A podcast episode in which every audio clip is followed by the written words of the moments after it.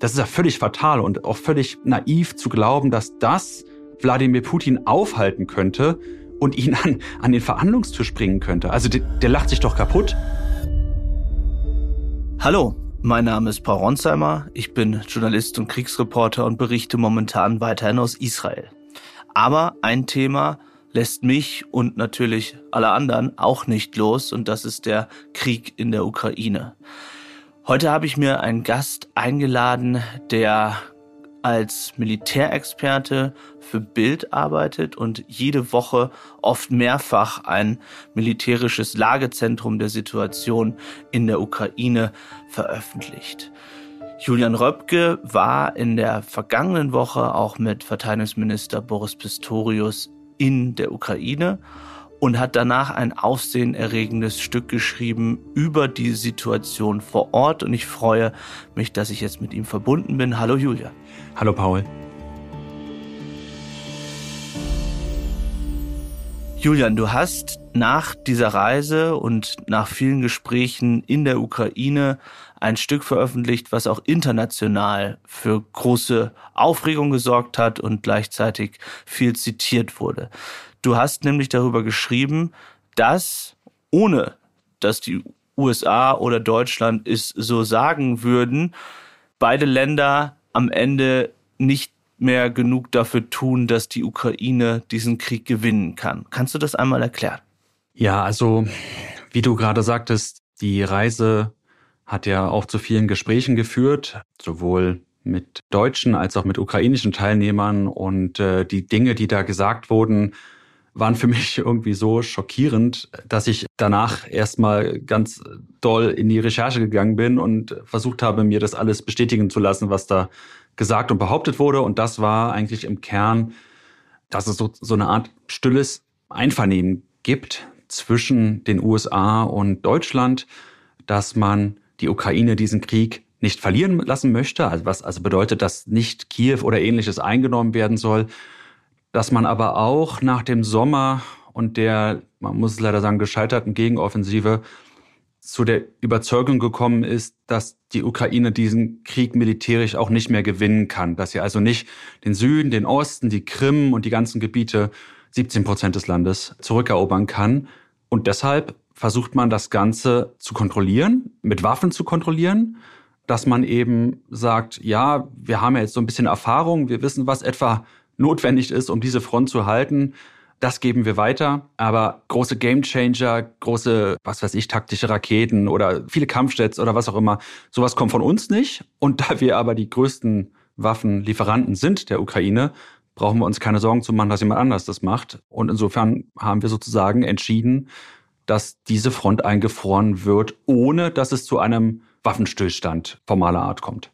Bei deinen Gesprächen, was hat dich da am meisten überrascht? Denn die Tatsache, dass diese Bodenoffensive nicht so vorangeht, wie sich der Westen es gewünscht hat oder auch die Ukrainer sich gewünscht haben, darüber haben wir beide ja in den vergangenen Wochen, Monaten immer wieder gesprochen. Du hast sehr viel auch darüber eben im Lagezentrum und bei Bild berichtet.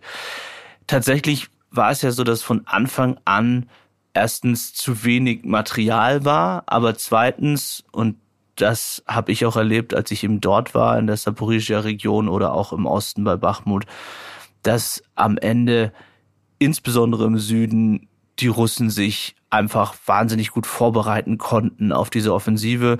Wir haben es immer wieder besprochen, da ging es um Minenfelder, aber eben auch über Lufthoheit, da ging es um Drohnen und die Ukrainer sind nicht wirklich vorangekommen.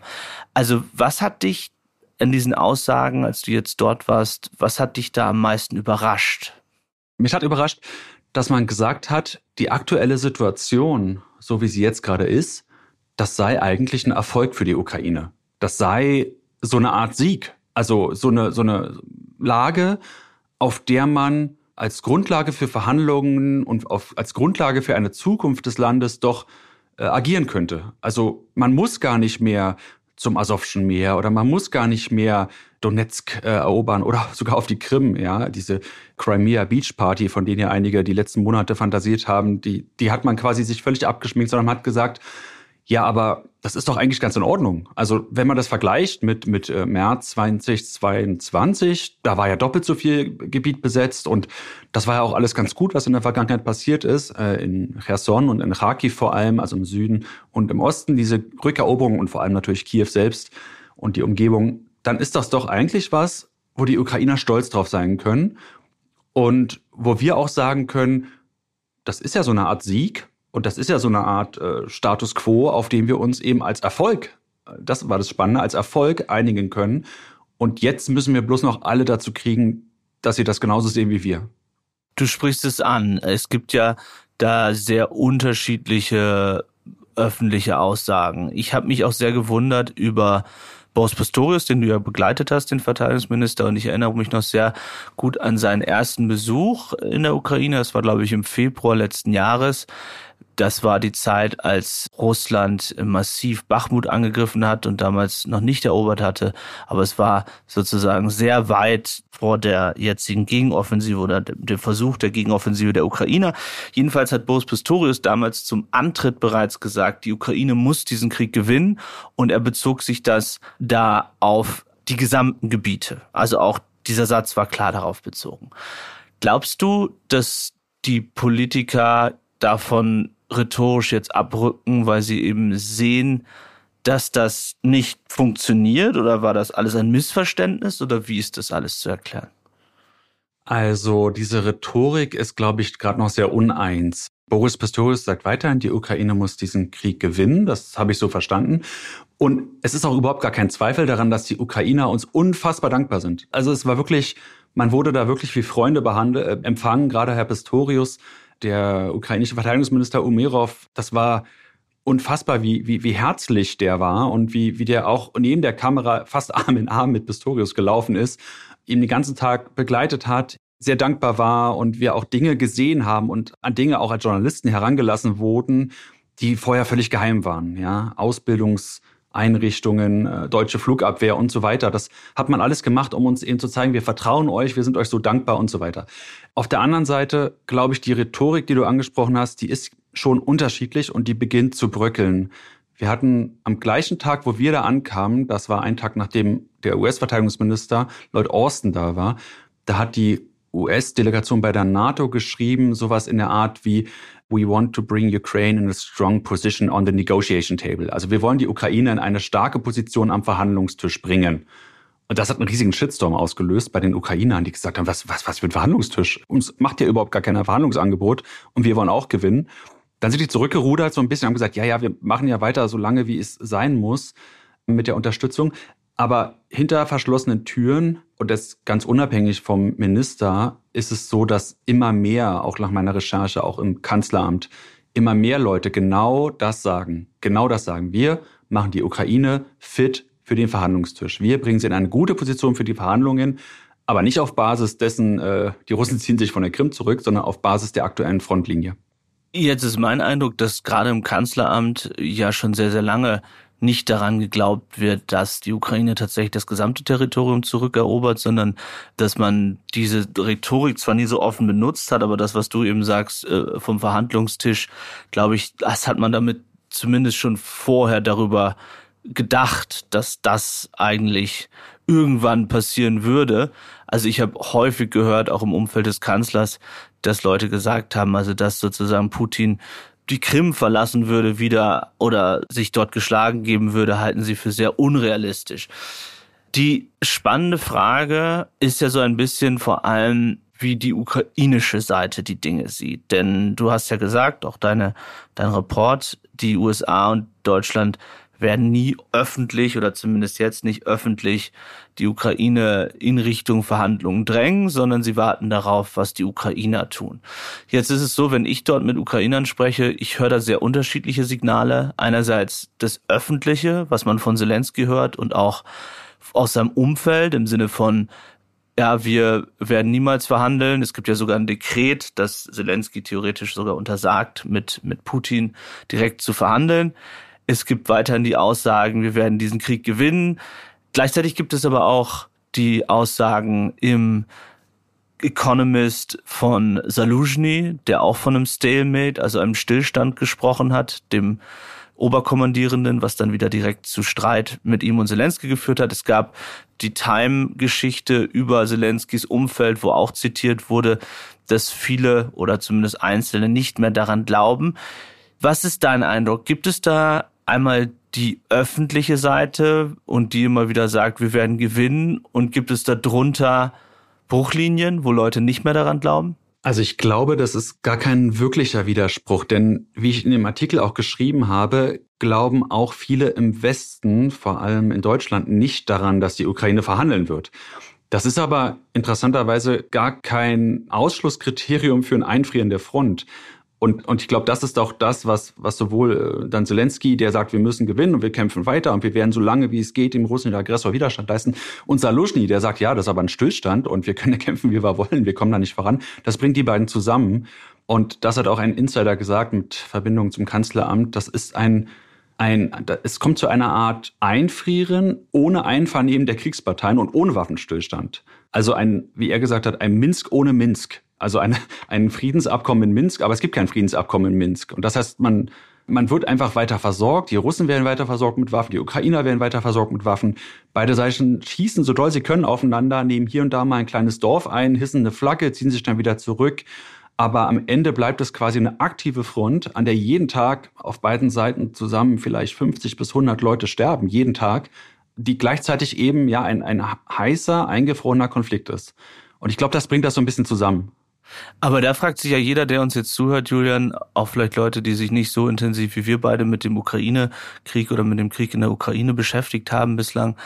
Warum führt man dann weiter Krieg? Warum sterben jeden Tag Leute, wenn es an der Front weder in die eine noch in die andere Richtung weitergeht? Wäre es dann nicht tatsächlich besser, man würde irgendetwas aushandeln, was bedeuten würde, dass an der Front nicht jeden Tag 50, 100, sogar mehr Leute sterben?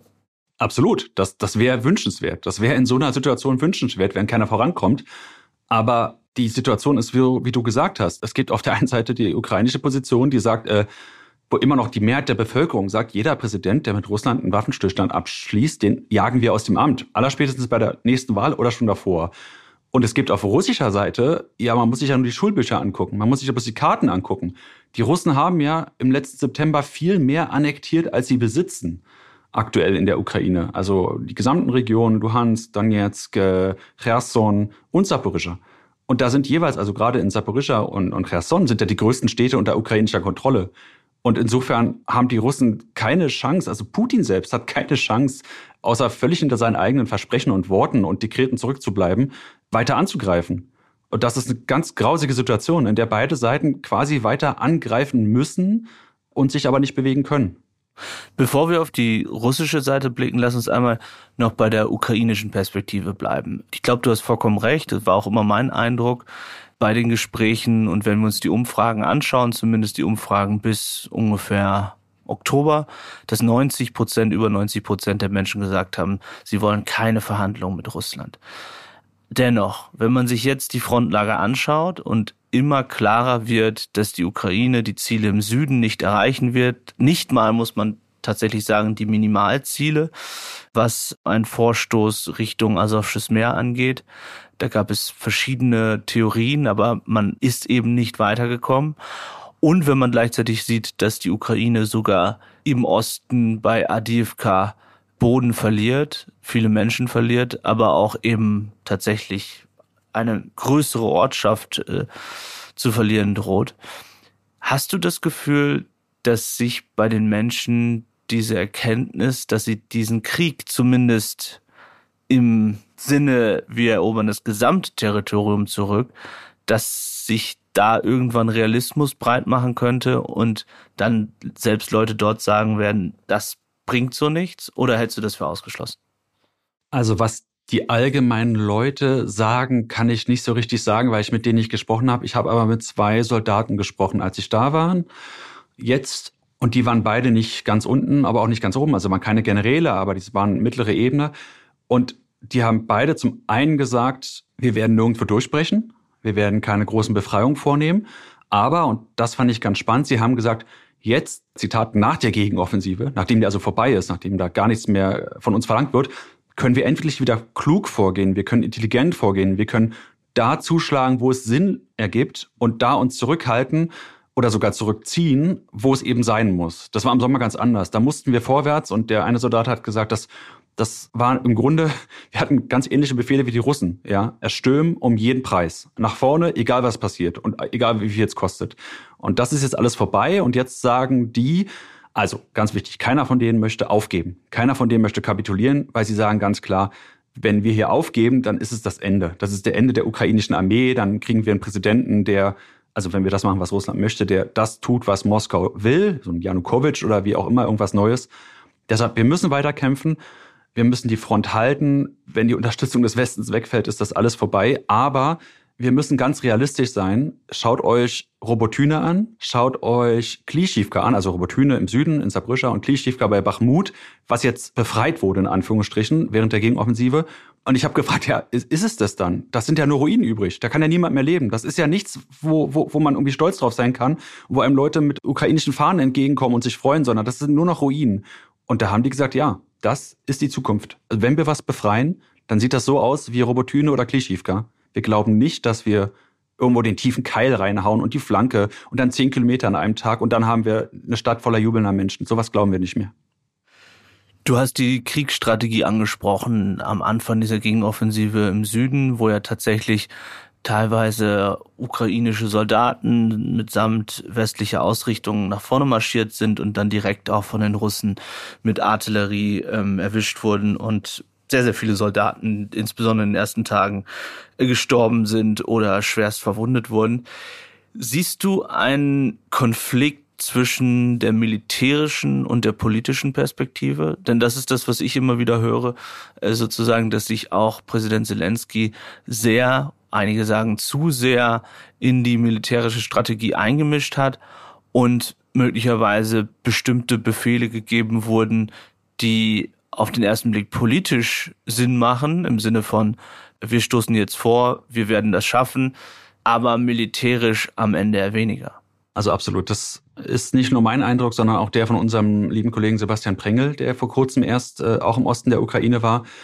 Er hat mir Sachen erzählt, die habe ich nicht so gehört. Der war aber auch bei sehr einfachen Soldaten. Und zwar hat er sogar von einem einer Zelensky-Wut oder einem Zelensky-Hass gesprochen bei einigen Soldaten, weil sie eben mit Befehlen konfrontiert sind, die sie nicht ausführen können, die sie einfach aufgrund der Lage, aufgrund dessen beispielsweise, dass die Regierung kaum Drohnen liefert, die man unbedingt braucht, sondern man ist angewiesen auf Spenden, auf NGOs, auf das eigene Gehalt. Angeblich vom eigenen Sold wird ein Großteil der Drohnen gekauft und so weiter. Also der sagt, dass das geht überhaupt nicht. Die Soldaten dort sind völlig unzufrieden und fertig mit der politischen Führung.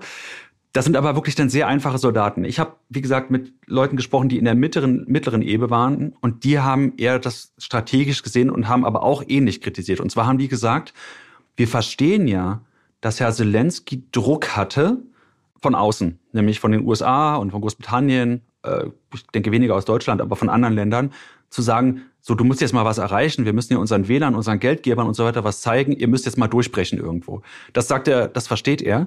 Aber er meint, der Generalstab unter Herrn Saluschny, der hätte viel stärker widersprechen müssen. Der hätte sagen müssen, das ist nicht möglich. Die haben ein falsches Bild, die Westler. Es liegen da Millionen Minen. Wir kommen da nicht mit fünf äh, finnischen Leopard 2 Minenräumpanzer durch.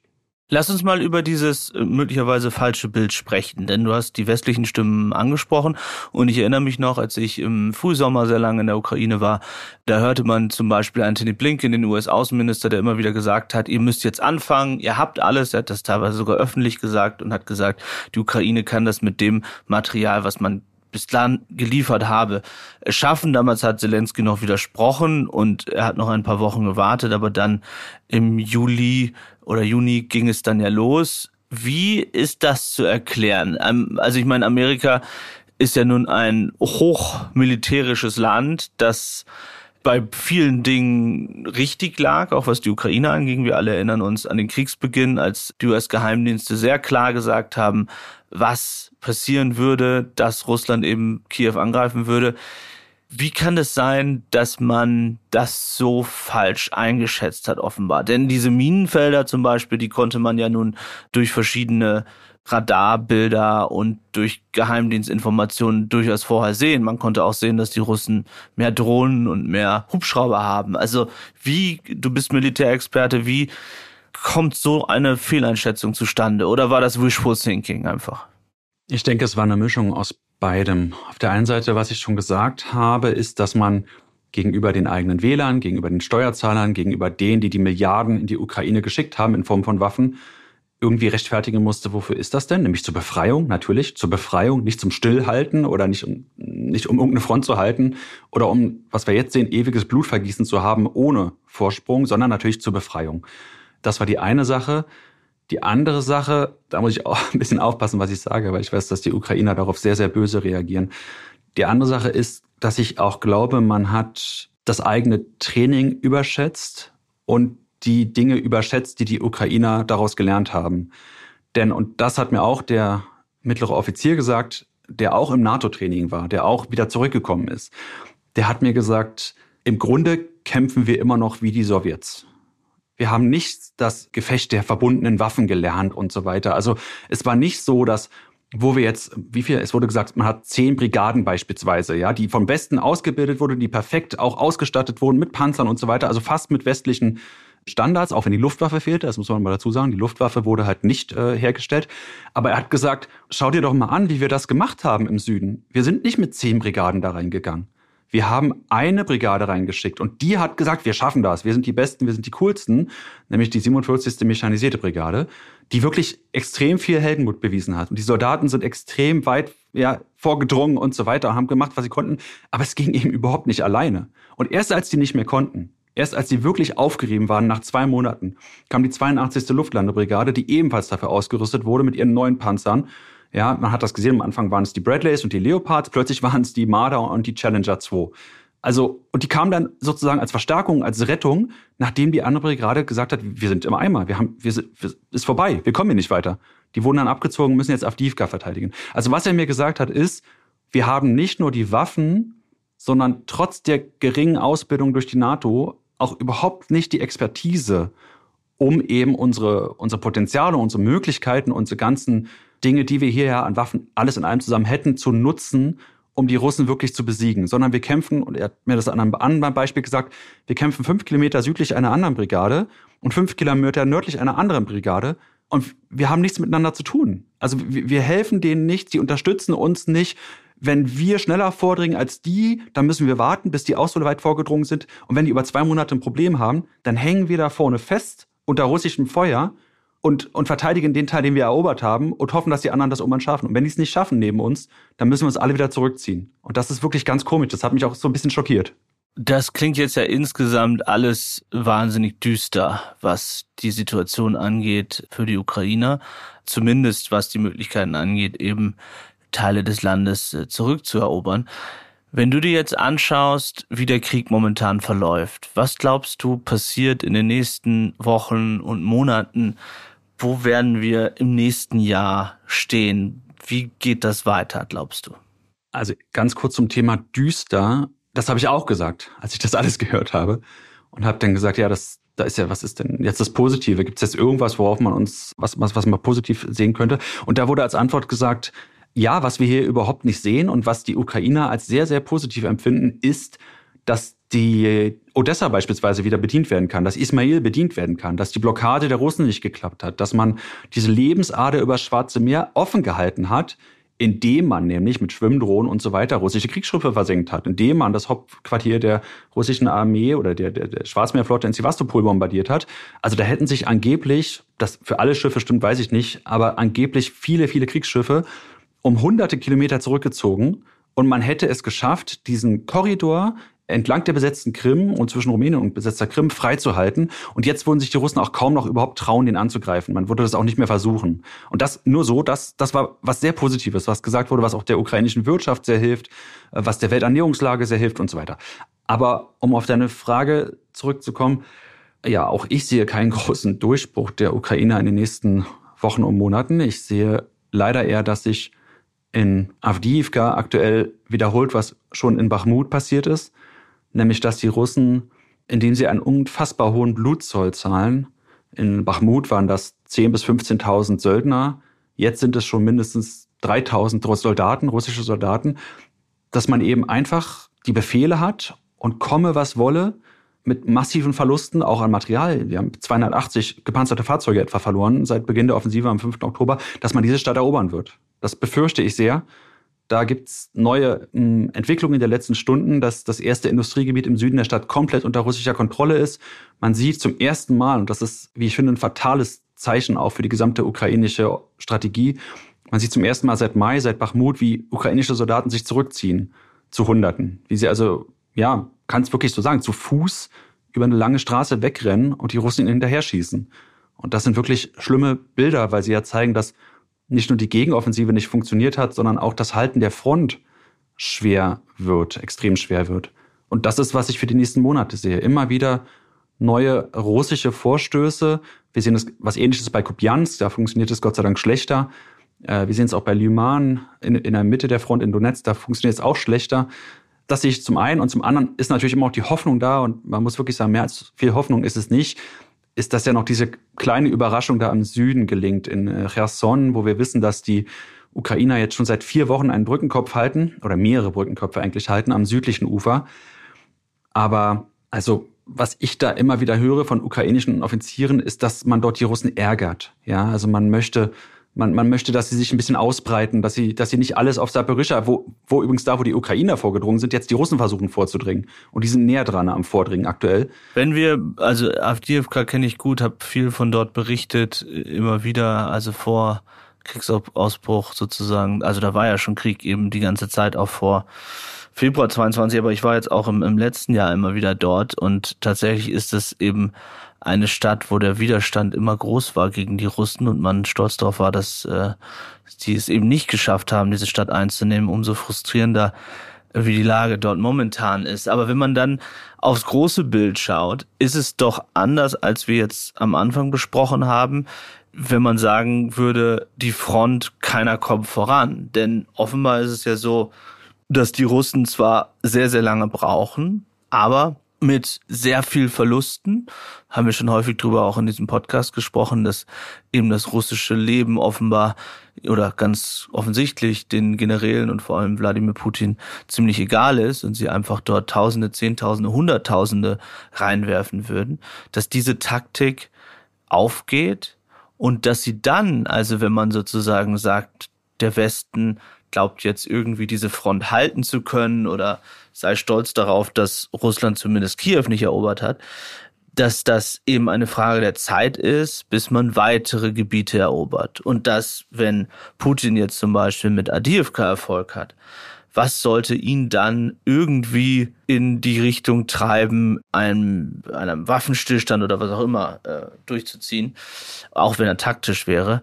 Es ist doch eigentlich so, dass man die Frage stellen muss, verliert die Ukraine in diesen Monaten gerade den Krieg und keiner schaut so richtig hin? Also das ist es ganz genau. Und genau das habe ich auch dann Leuten gesagt, die mir diese Strategie erklärt haben, auch ja, Leuten, die wo ich dann wirklich gefragt habe, glaubt ihr ernsthaft, dass wir die Ukraine in eine gute Verhandlungsposition bekommen, wenn wir ihnen gerade mal so die Waffen geben, um die aktuelle Front so halbwegs zu halten, mit immer kleineren Rückschritten?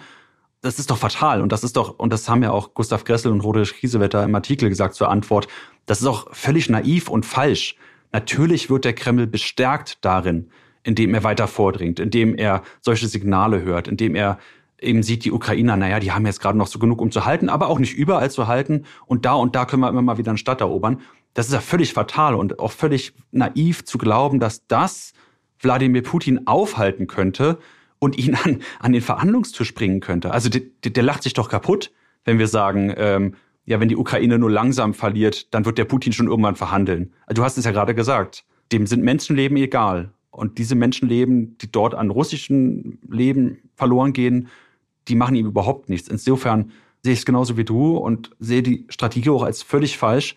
Natürlich wird die Ukraine über kurz oder lang diesen Krieg verlieren, wenn sie nicht in die Lage versetzt wird, ihr Gebiet zu befreien.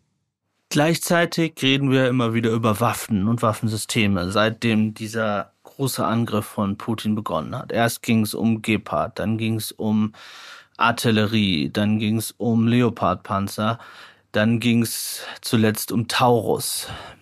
Gibt es, oder muss man die Frage mal so stellen, wurde möglicherweise auch überbewertet, wie viel einzelne Waffen oder Waffengattungen diesen Krieg beeinflussen können. Denn das muss man ja auch sagen, von ukrainischer Seite, was sicherlich eine kluge Kommunikationsstrategie war, um bestimmte Waffen zu bekommen, immer wieder zu sagen, wie entscheidend Waffe X jetzt diesen Kriegs, den Krieg beeinflussen würde. So, aber wenn man sich das anschaut, ist es ja so, dass zum Beispiel jetzt der Leopard 2 wenig verändert hat am Kriegsverlauf oder glaubst du, es wäre sonst noch sehr viel schlimmer gekommen? Aber welche Waffen könnten denn tatsächlich diesen Kriegsverlauf so verändern, dass die Ukraine nicht verliert? Also gehen wir mal von dieser Theorie aus, die wir beide, glaube ich, so sehen, dass es momentan so ist, dass Russland eben langsam, langsam gewinnt, dass Russland den größeren Atem hat, dass sie auch mehr Personal einfach dort reinbringen können. Die Ukraine hat gar nicht so viel, beziehungsweise müsste viel mehr ausbilden. Also gäbe es aus deiner Sicht Waffensysteme, die alles verändern könnten? Ich war vor ein paar Monaten in, in Estland und habe da mit einem estnischen General gesprochen und der hat gesagt, alles, was wir in der Ukraine aktuell machen, machen wir falsch. Denn wir spielen absolut das Spiel der Russen wir, wir kämpfen einen Abnutzungskampf, einen Abnutzungskrieg gegen die Russen, den wir nicht gewinnen können. Also die Russen schicken neuen Panzer, wir schicken neuen Panzer. Äh, die Russen schicken mehr Flugverteidigung, wir schicken mehr Flugverteidigung. Die Russen schicken Marschflugkörper, wir schicken denen irgendwie Marschflugkörper. Das wäre völlig falsch, weil wir können diesen Krieg nur verlieren. Das ist ein Abnutzungskrieg, auf den die Russen gefasst sind und den sie führen wollen und den sie auch mit ihrer Kriegsindustrie führen können. Und die können wir nur verlieren. Er hat gesagt, das Einzige, was uns eine Chance gäbe, in der Ukraine zu gewinnen, wären, wären Angriff auf das System. Also wären Schockangriffe auf das russische System. Symbolische Angriffe vielleicht auch, strategische Angriffe, die so stark und so schwerwiegend wären, dass es eine politische Entscheidung in Moskau gibt, diesen Krieg nicht fortzusetzen. Und solche Angriffe kannst dir denken, was er da gesagt hat. Das waren Sachen, die ich jetzt vielleicht nicht wiederholen kann, weil sie vielleicht auch nicht das sind, was man als äh, gerechte oder faire Kriegsführung oder ähnliches bezeichnet. Also auf jeden Fall würde natürlich die, die Zerstörung der Krimbrücke dazu gehören. Das wäre eine Sache. Erst dazu würde gehören, dass die Russen, die ganz normalen Russen, die Zivilisten nicht mehr ihrem Alltag nachgehen können, sondern dass der so, so unterbrochen wird wie der der Ukrainer. Dass also die Russen selbst merken, dieser Krieg ist so schlimm und dass die Regierung das merkt dieser Krieg ist so schlimm für unsere Bevölkerung, für unsere Reichen, für unsere Industrie, dass wir den nicht fortsetzen können. Und er hat gesagt, das wäre die einzige Chance, Putin, der sonst überhaupt kein Problem hat damit, jeden Monat 2000, 3000 Mann und 60 Panzer zu opfern, überhaupt kein Problem damit hat, zu überreden, nicht mehr Krieg zu führen. Hältst du es für möglich, ich stelle mal voran, was meine Meinung dazu ist, also wenn wir uns das, wenn wir Zelensky uns äh, anschauen in diesen Tagen und auch Wochen, halte ich es für relativ unrealistisch, dass er irgendwann sagen wird, ich setze mich jetzt an den Verhandlungstisch. Dass das tatsächlich erst der Fall wäre, wenn die Bevölkerung auch in ihrer Meinung komplett umgeschwenkt wäre. Und auch da gibt es ja einen gewissen Bruch, ist mein Eindruck. Also ich glaube schon, wenn man im Osten unterwegs ist, erlebt man ein anderes Stimmungsbild oder auch im Süden, als wenn man jetzt in Kiew ist natürlich, ne? Weil man in Kiew zwar Drohnenangriffe erlebt, aber jetzt nicht jeden Tag wie ein Soldat zum Beispiel Angst haben muss, getötet zu werden, beziehungsweise in Kampfhandlungen äh, verwickelt ist. Und mein Gefühl ist schon, dass bei diesen Soldaten, ich war jetzt zuletzt dort Ende September, Anfang Oktober, dass es dort schon auch eine zunehmende Kriegsmüdigkeit gibt, wenn man das so nennen darf. Zwar sagen alle, wir haben keine Alternative und wir müssen uns verteidigen und selbst wenn ich sterbe als Soldat, aber dass schon immer mehr dort anfangen zu zweifeln und auch so ein bisschen es eine Bruchlinie gibt zwischen, wie kann es eigentlich sein, dass in Kiew wieder jedes Restaurant offen ist und die Politiker dort entspannt essen können und Kaffee trinken können und wir sitzen hier im tiefsten Winter in den Schützengräben mit zu wenig Munition und veralteten Waffen. Also mein Eindruck ist schon, dass auch da immer mehr ein Konflikt droht. Also vollkommen richtig. Und da kann man ja auch nicht direkt in die Köpfe sehen. Ich glaube, jeder zieht da so ganz psychologisch für sich eigene Schlüsse. Der Offizier, den ich getroffen habe, der hatte genau die Situation. Der ist gerade auf einem äh, vierwöchigen Urlaub nach sechs Monaten Front und hat gesagt, es ist Wahnsinn, wenn man nach Kiew kommt. Das ist alles ist so ruhig und die, die Kiewer, oder wir als Ausländer sehen das ja völlig anders. Wir fahren da hin und sagen, oh, jeden Tag Alarm und dann ab und zu mal Explosionen und so weiter. Das ist ja schlimm. Für die Soldaten ist es wirklich so, die nach Kiew nach Hause kommen oder nach Lviv oder sonst wo. Da ist es so schön ruhig und so anders.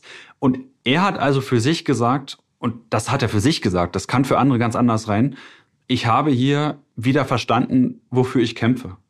Also ich habe selbst an der Front diese Zweifel gehabt. Ich habe gesehen, was um mich herum passiert. Ich habe das vorhin mit den Brigaden erzählt, dass man nicht miteinander kommuniziert, dass das alles überhaupt nicht läuft, dass da Eitelkeiten wichtiger sind, als diesen Krieg zu gewinnen.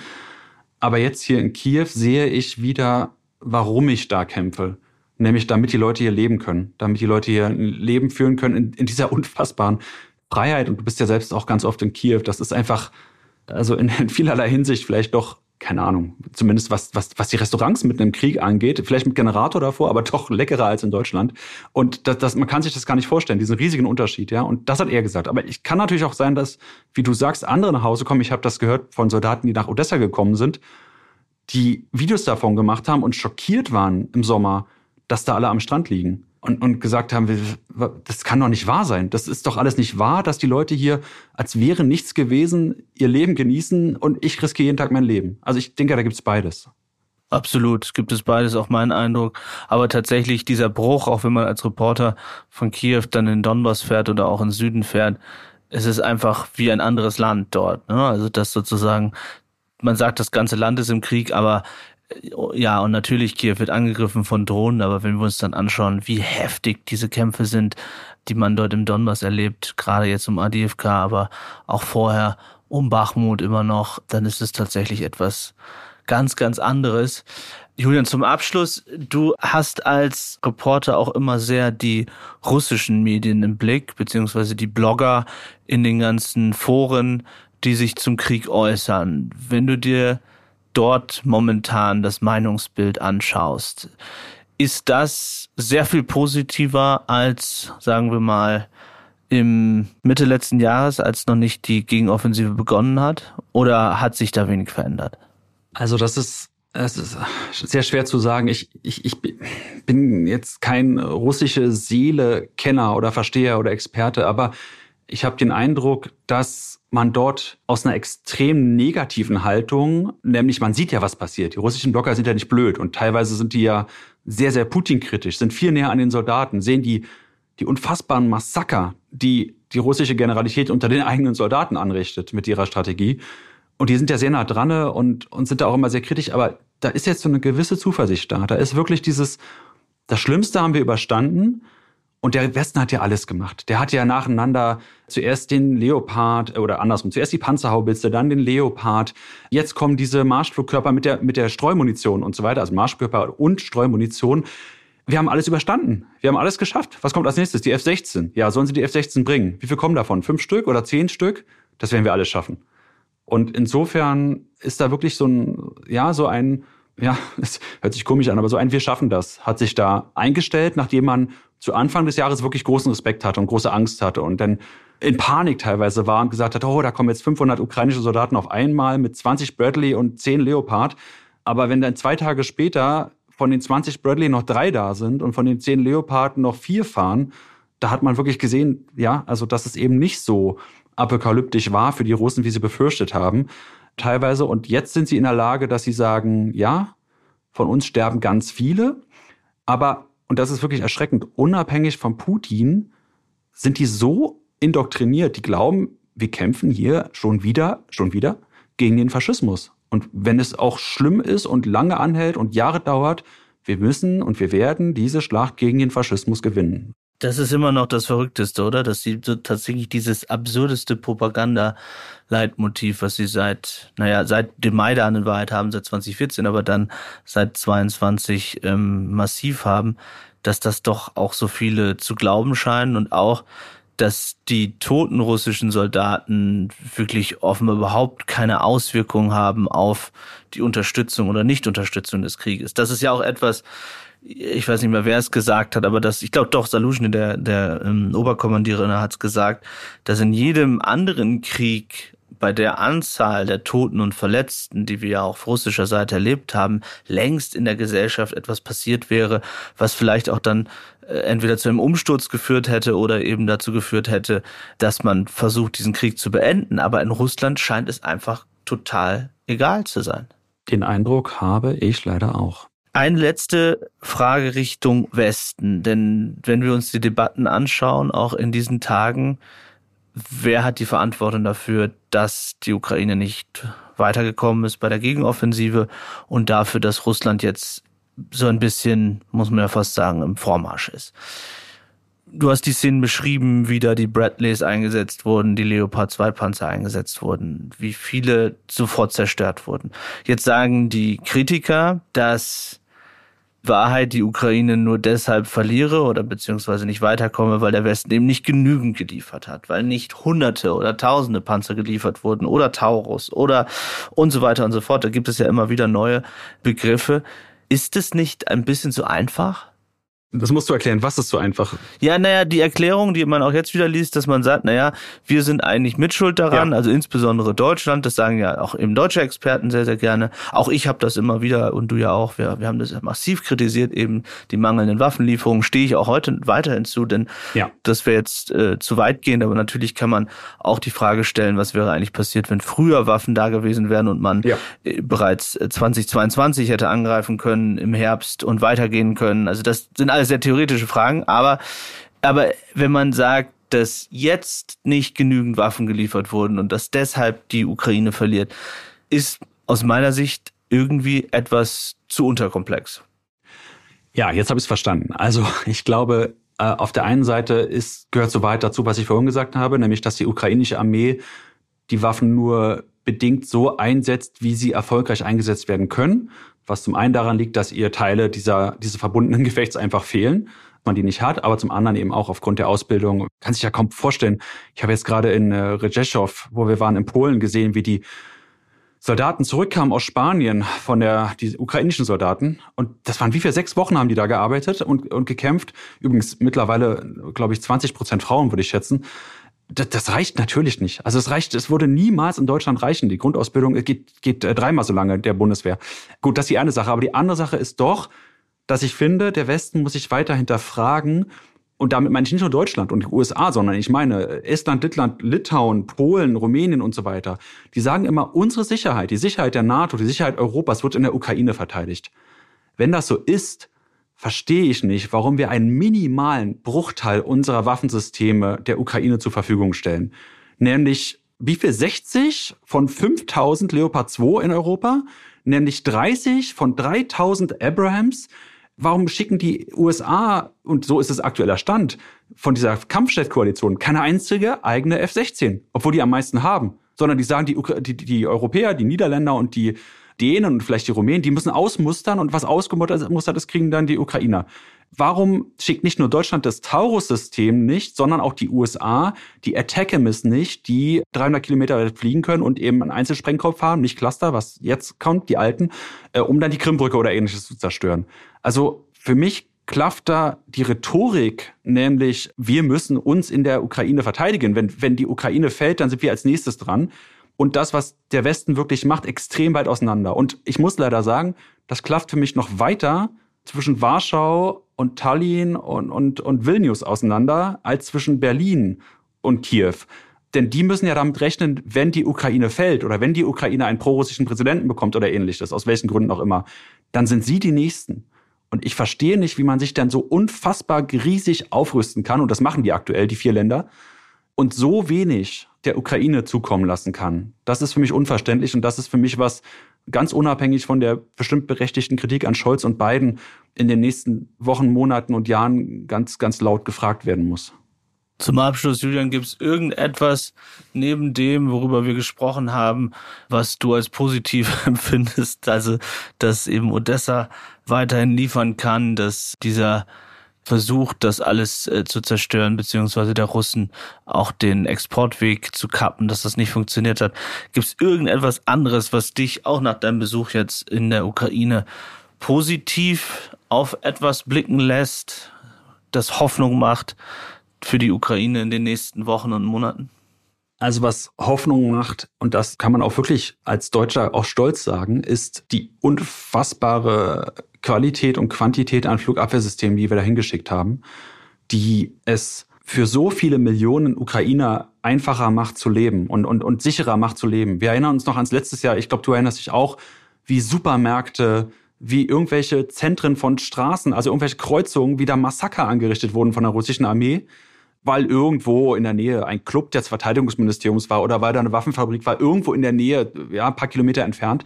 Und es sind andauernd diese ballistischen Raketen und die, diese Kalibre Marschflugkörper und so weiter und, und die, ja, die uralten Raketen, die man eigentlich in den 60er Jahren gegen Flugzeugträgerformationen einsetzen wollte, der, der NATO, wie die da eingeschlagen sind und haben so viele Menschen getötet. Und das ist jetzt wirklich viel, viel besser. Also Kiew wird wirklich, ist, ist wie so eine eiserne Kuppel darüber die 95 Prozent von dem abfängt, was die Russen schießen. Und wenn du siehst, dass bisher erst drei Iris-T da sind aus Deutschland und weitere neun Folgen bis Ende 25 und dass bisher erst ein Patriot aus Deutschland da ist und ein zweites folgt und zwar in die Region Odessa gebracht wird, dann ist das schon zumindest, ja, auch jenseits der schlimmen Lage an der Front, ist es ein Hoffnungsschimmer für diese Ukrainer, dass man trotz des täglichen Alarms aufgrund deutschen Steuergeldes, aufgrund deutscher Unterstützungsleistungen dass man da sicherer und besser leben kann in diesen Millionenstädten der Ukraine. Herzlichen Dank, Julian, für deine Einschätzung. Vielen Dank auch für deine großartige Arbeit und die ständigen Updates im Lagerzentrum und bei Bild. Und äh, du gehörst ja auch zu den Reportern, die eben nicht erst seit 2022 sich mit dem Krieg auseinandersetzen, sondern eben seit 2014 intensiv aus dem Land und über das Land immer wieder berichten. Auch dafür herzlichen Dank. Viele Grüße nach Israel. Danke. Danke fürs Zuhören. Es würde uns sehr freuen, wenn ihr den Podcast abonniert, eine Bewertung dalasst und natürlich die Glocke aktiviert, damit ihr jedes Mal benachrichtigt werdet, wenn es eine neue Folge gibt. Redaktion Philipp Pietow und Antonia Heyer. Aufnahmen aus aller Welt Vadim Moisenko und Georgos Mutafis. Produktion Serda Dennis.